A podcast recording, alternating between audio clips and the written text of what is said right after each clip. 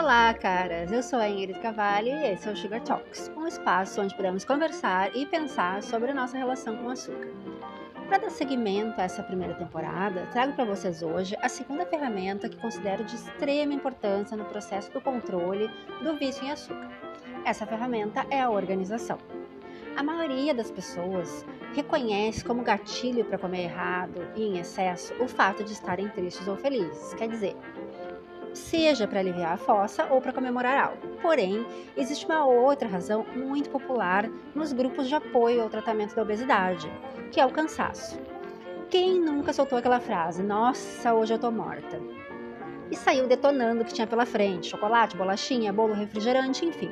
Estamos organizadas, as chances desse tipo de episódio acontecer diminuem drasticamente. Pensa comigo planejar o cardápio da semana em um único momento não parece muito mais prático que diariamente ter a demanda de providenciar quais serão as refeições do dia, da noite, enfim. Se você come fora, pode fazer anotações de onde e o que vai escolher. Escolher com antecipação te prepara emocionalmente para chegar no restaurante e pegar somente aquilo que se propôs.